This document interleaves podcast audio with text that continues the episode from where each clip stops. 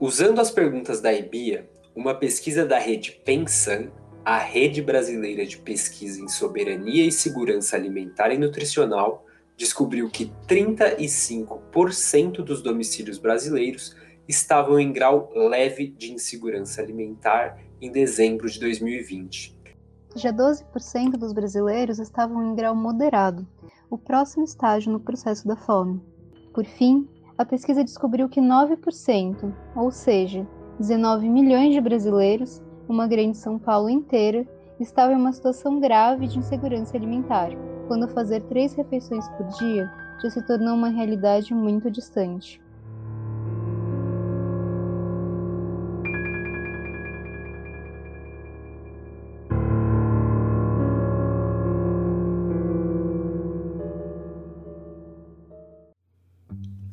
Eu sei. A gente já falou de fome por aqui. Esses que você acabou de ouvir são o Gustavo e a Maria Paula, aqui do Prato de Ciência, no primeiro episódio da temporada do podcast. Esse episódio, chamado Fome, foi publicado em junho de 2021. E se você quiser mais informações sobre como estava a situação aqui no país na época, antes de seguir comigo, é só voltar lá e escutar. Mas então, por que voltar nesse tema? Porque, como você deve imaginar, de lá para cá os números mudaram e muito. O representante adjunto da FAO no Brasil, Gustavo Chianca, afirma que o país retornou ao mapa da fome por diversas razões. Bom, falar de fome nunca é demais, ainda mais no Brasil, que enfrenta esse problema há tempos. Ainda mais no Brasil de 2022. As informações que a gente tinha através da pesquisa da Rede Pensan sobre o cenário da fome em 2020 já eram ruins, mas os resultados que a mesma pesquisa apresentou em junho desse ano conseguiram ser ainda mais alarmantes. Se em 2020 eram 19 milhões de brasileiros passando fome, em pouco mais de um ano esse número subiu em mais de 14 milhões. Hoje, são 33 milhões de pessoas em situação de fome no Brasil de acordo com a Rede Pensão. Na prática, são 6 a cada 10 famílias brasileiras preocupadas com a disponibilidade de alimentos em casa. Três delas que tiveram que diminuir as refeições ou então que estão realmente sem comer. E você já deve estar atento a isso, mas 2022 é ano de eleição presidencial poucos dias, os brasileiros vão escolher o presidente da República. O ex-presidente Lula aparece na liderança, tem 45% das intenções de voto, seguido de Bolsonaro, com 35%. Daqui a algumas semanas, a população brasileira vai escolher o chefe do executivo que vai administrar o país pelos próximos quatro anos.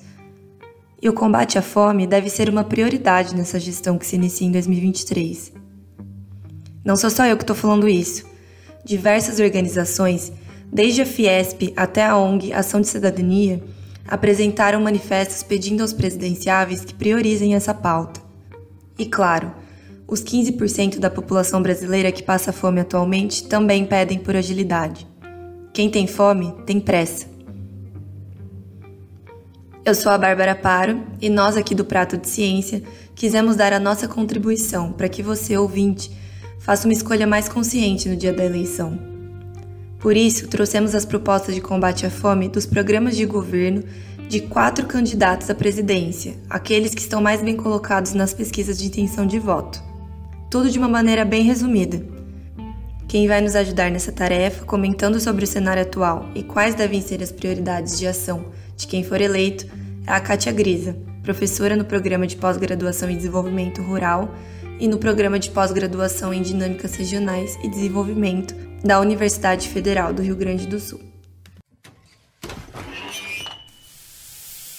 Direto do forno.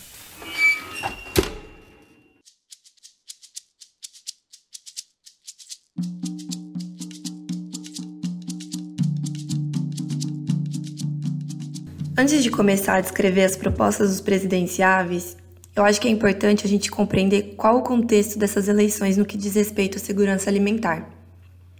Kátia, você pode nos ajudar a entender o cenário atual dos programas e políticas públicas relacionadas à alimentação do governo federal? Então, Bárbara, o que mais a gente tem escutado, e enquanto pesquisadora também temos evidenciado, é um processo de desmantelamento, de redução, enxugamento ou mesmo extinção de, das políticas públicas e dos equipamentos de alimentação e, e nutrição, que é reduzir orçamento, que é reduzir número de beneficiários, que é reduzir é, o impacto da, da política e também a, a redução de, de, de densidade da política pública, que é quando você vai enxugando os instrumentos dela. É, poderia aqui dar o exemplo da extinção do Conselho Nacional de Segurança Alimentar e, e, Nutricional, e junto com ele a gente não teve mais a realização do terceiro Plano Nacional de Segurança Alimentar e Nutricional, que deveria ter sido elaborado em 2020 para atuação até 2023. A gente também teve a extinção da Comissão Nacional de Agroecologia e Produção Orgânica. Ela era bastante importante para criar os planos nacionais de agroecologia e produção orgânica e a gente teria um outro, o terceiro Plano Nacional de Agroecologia e Produção Orgânica, que seria de 2020 a 2023 e também não foi implementado. E esse plano também seria super importante, porque aqui tem um debate muito forte sobre segurança alimentar e nutricional e principalmente alimentação saudável. Também a gente teve a extinção do Plano Safra da Agricultura Familiar. No período de 2003 a 2018, todos os anos, a gente tinha o lançamento de um plano safra específico para a agricultura familiar e um plano agrícola e pecuária para o restante da agricultura brasileira. E esses planos, eles eram bastante importantes porque eles reagiam muito à conjuntura. Então, lá em 2007, 2008, quando a gente teve a crise internacional dos alimentos, é, o governo responde produzindo um conjunto de políticas públicas de fortalecimento para a agricultura familiar. E sempre foi assim, em momentos de crise, o governo fortalecia e lançava mais políticas para a agricultura é, familiar. E desde 2019, então, a gente não tem já mais. Também em termos de extinção, é importante a gente destacar a extinção do Ministério do Desenvolvimento Agrário lá em 2016, que era um ministério também dedicado, em grande medida, a promover e construir políticas para a agricultura familiar. Desde a sua extinção, é, é, as responsabilidades para a agricultura familiar foram deslocadas inicialmente para a Secretaria Especial de Desenvolvimento Agrário e depois, desde 2019, para o Ministério da Agricultura, restritas a uma secretaria específica, que é a Secretaria de Agricultura Familiar. É, a gente tinha antes um ministério, e nesse processo de deslocamento, a gente teve uma redução muito expressiva do peso político da agricultura familiar no Brasil e da, da quantidade de gestores e de políticas públicas dedicadas à agricultura familiar. E estou enfatizando isso porque a agricultura familiar é uma categoria social muito importante para a produção de alimentos básicos uh, no Brasil. Hoje, a agricultura familiar é responsável por 70% da produção de alimentos do país. Além da extinção, a gente também pode falar de um processo de redução é, bastante expressivo de diversas políticas públicas. É, nos últimos anos, a gente teve um processo de é, enxugamento do programa de aquisição de alimentos, hoje o programa Alimenta Brasil, e em termos ilustrativos, em 2012, que foi o ápice que a gente chegou do programa, a gente teve a execução de próximo de 850 milhões eh, de reais. Desde 2013, a gente vinha num processo de queda dos recursos do programa, e em 2020, é, a gente tinha 285 milhões de reais para o programa. Aí, é, como começou a pandemia, e o PAA sempre foi um programa bastante reconhecido pela importância para a segurança alimentar, o governo federal colocou mais 500 milhões. Então, a gente teve uma recuperação na trajetória do programa. Mas, mesmo assim, depois de 2021 e esse ano, a gente vem num processo de queda do, do programa, e o ano passado, por exemplo, foi 327 milhões de reais para o programa. Também o programa de alimentação escolar, que é um programa fundamental para a segurança alimentar e, e nutricional. O que a gente observa é que dado o, uh, o aumento da inflação é, e todas as repercussões que isso significa, em termos de enxugamento da renda, o programa ele vem é, com os valores per capita bastante é, é, congelados desde 2017 e hoje o valor, por exemplo, que a gente tem para o ensino fundamental e o ensino médio é o valor de 36 centavos por eh, estudante. Alunos da rede estadual da capital paulista e parentes denunciam a falta de merenda escolar nas escolas. Um vídeo mostra o que eles têm recebido no lugar de arroz, feijão e carne. Em vez disso, tem bolacha, suco e fruta. A gente precisaria eh, de uma atualização urgente desses valores sobretudo que hoje a escola é um dos lugares onde que as crianças conseguem ter acesso à alimentação adequada e muitas vezes a principal ou a única refeição do dia.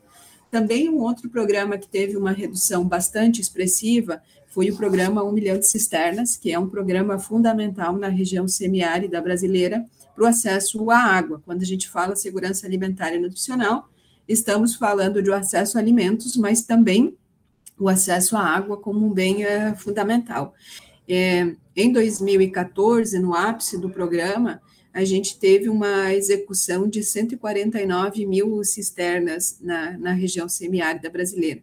E em 2021, esse número caiu para 4.305 cisternas, uma queda muito expressiva, e, na verdade, é, a gente é, é a pior execução desde o início do programa em 2003. O número de assentamentos de reforma agrária no Brasil também foi muito reduzido nesses últimos anos.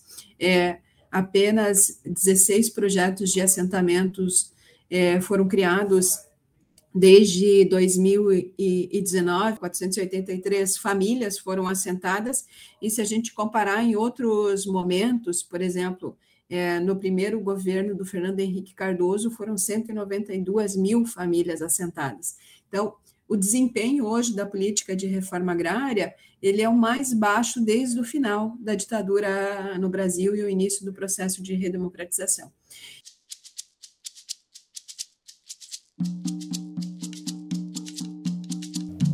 Agora vamos às propostas de governo dos candidatos à presidência e de que forma elas envolvem as temáticas da fome, da alimentação e da agricultura. Na descrição desse episódio, a gente deixou o link para você acessar todos os planos de governo dos presidenciáveis. O projeto de governo do candidato Lula cita a palavra fome por 11 vezes e propõe a centralidade e urgência no enfrentamento da fome e da pobreza. Para isso, promete a estabilidade de preços, recuperar o poder de compra do salário mínimo, renovar e ampliar o Bolsa Família, que hoje se transformou em Auxílio Brasil, ampliar crédito para a agricultura familiar, apoiar a reforma agrária e agroecológica, retomar a política de compras públicas e estoques reguladores de alimentos, fortalecer circuitos curtos de produção e consumo, Peraí, Bárbara, vamos fazer uma pausa para explicar o que esses últimos dois tópicos que você falou significam. Essa é a Maria Paula, que vai me ajudar a explicar alguns termos que podem causar dúvidas por aqui. A política dos estoques reguladores é uma recomendação da FAO, a Organização das Nações Unidas para Agricultura e Alimentação, e também aparece na legislação brasileira, na Lei nº 8.171 de 91. Ela determina que o papel do Estado é manter estoques de alimentos para abastecimento da população em situações extremas e também para controle da inflação. Além disso, a lei determina que os estoques devem ser adquiridos preferencialmente de pequenos e médios produtores. Já os circuitos curtos de produção e consumo de alimentos são sistemas agroalimentares alternativos, em que se busca a proximidade do produtor com o consumidor, fortalecendo a agricultura local e regional. Isso, obrigada, Maria Paula. Além disso, o candidato Lula também pretende fortalecer o agronegócio sustentável e regular e constituir uma agroindústria de primeira linha. Agora vamos às propostas do candidato Jair Bolsonaro. Em seu plano de governo, a palavra fome aparece uma única vez. Ele pretende equilibrar as demandas interna e externa de alimentos, priorizando a demanda interna, que é da população brasileira, aumentar a produção nacional de fertilizantes, ampliar o sistema de proteção social através da transferência de renda, que hoje se dá pelo programa Auxílio Brasil, reduzir o preço da energia e do gás de cozinha, fortalecer a capacidade de agregação de valor da agropecuária e acelerar o processo de combate à desigualdade. O plano de governo do presidenciável Ciro Gomes, por sua vez, faz sete menções ao termo fome e propõe a implementação da renda básica universal Eduardo Suplicy, o estímulo à retomada do setor produtivo com ênfase no agronegócio, a criação de zoneamento agroecológico na Amazônia. Hum... Maria Paula, me ajuda aqui? Então, a agroecologia é um modelo de agricultura baseado na aplicação de conceitos ecológicos e sustentáveis na produção de alimentos, diferente da agricultura intensiva. Valeu! Bom, continuando. Se eleito, o Ciro Gomes também pretende reduzir o preço do gás de cozinha pela metade para as famílias pobres, retomar os estoques reguladores e fazer a regularização fundiária. Por último, o plano de governo da candidata Simone Tebet. Nele, encontramos a palavra fome mencionada no total de cinco vezes. Ela se compromete no combate à inflação, com o programa de transferência de renda permanente com a instituição de um benefício de renda mínima levando em conta a composição familiar e com a manutenção do poder de compra do salário mínimo. Além disso, propõe o programa Poupança Família para trabalhadores informais e formais de baixa renda. Outras propostas de Tebet incluem a regularização fundiária, a expansão de crédito para agricultura familiar e comunidades tradicionais um plano de safra plurianual com diretrizes de financiamento e crédito agrícola, a produção nacional de insumos agrícolas e fertilizantes, o apoio a polos agroindustriais e a manutenção de programas como o Programa Nacional de Fortalecimento da Agricultura Familiar, o Programa de Aquisição de Alimentos e das políticas de compras públicas e estoques reguladores.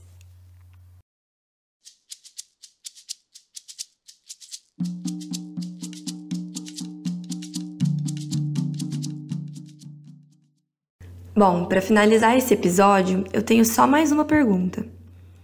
Kátia, o que, que você considera que deve ser prioridade do presidente que for eleito para combater a fome ao começar a sua gestão em 2023? Então, a primeira coisa é reconhecer a urgência do tema da fome e, e, da alimentação no Brasil, e por isso que esses, esses programas de governo são são bons instrumentos para ver isso, produzir políticas públicas que, que, que respondam a essa a urgência. Tem políticas que precisariam ser for, fortalecidas imediatamente. Para ilustrar, é, acho que é, para resolver ou para minimizar a, a fome e a insegurança alimentar, programas que respondem rápido a isso são os programas de transferência de, de renda, porque permite o acesso à população contribui para que a população tenha acesso aos alimentos, então fortalecer os programas de, renda, de transferência de renda. Também é muito importante recuperar o poder de compra do salário mínimo. Em outros momentos da história relativamente recente do Brasil, o salário mínimo foi, foi usado como um instrumento de desenvolvimento do Brasil, e eu acho que a gente precisa recuperar isso, porque ao, ao atualizar ao, ao aumentar o salário mínimo, a gente tem um impacto na, na economia de uma maneira super expressiva. Também acho que tem políticas públicas que seriam importantes recuperar elas e fortalecer elas, porque elas produzem bons resultados no enfrentamento da fome. O programa de aquisição de alimentos hoje, o Programa Alimentar Brasil, é um desses programas reconhecidos internacionalmente pela sua capacidade de fortalecer a agricultura familiar, por um lado, e de promover o acesso ao alimento aos alimentos pela população em situação de insegurança alimentar. Então, já temos o desenho desse programa e que responde rápido também a alimentação escolar, a gente sabe que é, é um dos programas estratégicos, então, fortalecer a alimentação escolar. Mas Eu acho que além desses programas emergenciais que, que respondem rápido, a gente precisaria recompor e criar novas institucionalidades uh, no Brasil.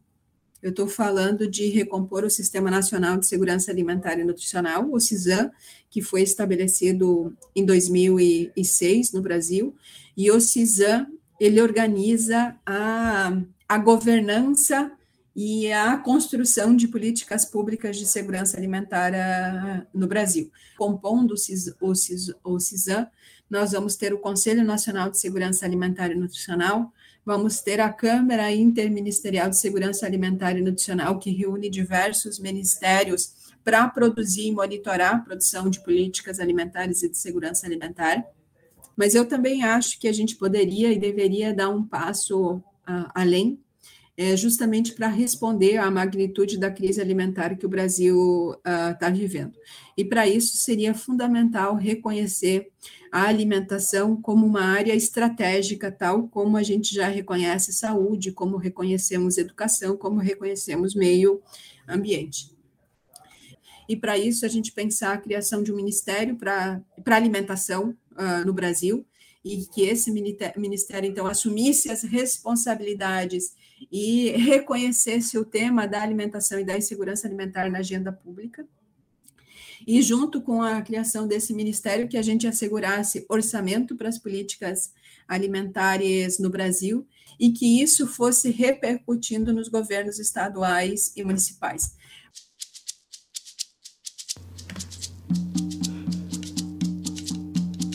Bom, por hoje é isso. Não se esqueça, dia 2 de outubro é dia de eleição para presidente, governador, senador e deputados federal e estadual. E para finalizar, a Kátia levantou um outro ponto importante. É, a gente tem uma tendência de focar bastante no desmantelamento das políticas públicas e é, eu diria que esse processo ele é muito mais, mais amplo, porque além do desmantelamento de políticas públicas, a gente vem passando por processos de mudanças bastante expressiva na forma de fazer as políticas públicas, com o fechamento de diversos espaços de participação social e mudanças na própria condição do Estado é, operar e construir políticas públicas, ou o que a gente chamaria de um desmantelamento das capacidades estatais é, do governo brasileiro. Por exemplo, diversas políticas públicas vêm passando por um processo de enxugamento em termos de orçamento, isso muito dado a partir da emenda constitucional 95, mas a gente também vem passando por um processo de desmonte da própria burocracia governamental. E aí já tem diversos estudos que vão mostrar um processo de é, enxugamento do número de gestores que atuam nas políticas públicas em âmbito é, federal, ou processos de assédio, de perseguição, de, de diversas situações que os gestores públicos federais vêm vivenciando. Então, tudo isso compromete ou ameaça, ou pelo menos muda bastante é, a capacidade de produzir é, políticas públicas. Também é importante a gente dizer que a cada mudança de governo é muito normal a gente viver mudanças nas políticas públicas. A cada quatro anos, ou mesmo durante é, uma gestão, a gente tem mudanças nas políticas públicas, mas o que nós estamos vivenciando nos últimos anos é um processo bastante intenso é, não, é, não são mudanças normais, corriqueiras, que ocorrem em qualquer governo, mas por todas essas transformações de mudanças, de desmantelamento das políticas públicas, da forma de fazer políticas públicas e das capacidades estatais, é, a gente está vivendo um processo muito mais expressivo que foge a dinâmicas corriqueiras que geralmente acontecem em qualquer é, governo.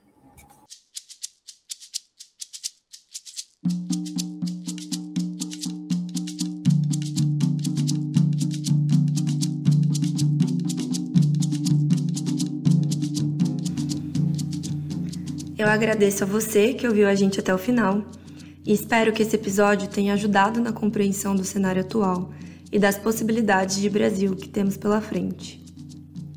Se quiser mandar mensagens, opiniões ou sugestões, é só entrar em contato com a gente pelo e-mail pdccast.unicamp.br ou então nos nossos perfis do Instagram e do Facebook. É só procurar por arroba Prato de Ciência. Nesse episódio, utilizamos áudios do YouTube da TV Senado, CNN Brasil, Record TV e SBT do interior. A produção, apresentação e edição de áudio desse episódio são minhas, Bárbara Paro, com o apoio da Bolsa Mídia Ciência da Fundação de Amparo à Pesquisa do Estado de São Paulo, a FAPESP. Quem apresentou o episódio comigo foi a Maria Paula Gonçalves. A edição e revisão do roteiro foram feitas pela Ana Augusta Xavier. A trilha sonora é de Tavinho Andrade e a imagem de capa é do Pedro Bastos. Os outros efeitos sonoros são do Soundgator e do Blue Dot Studios. Prato de Ciência é um projeto da Secretaria de Extensão e Pesquisa da FEA, apoiado pelo Serviço de Apoio ao Estudante da Pró-Reitoria de Graduação e pela Pró-Reitoria de Extensão e Cultura da Unicamp, através do segundo edital de apoio a projetos de extensão ProECPEX 2020. A coordenação é do professor Anderson Santana e o apoio administrativo da Laís Glaser. Agradeço a Katia Grisa pela entrevista e a vocês pela audiência. Até o próximo episódio.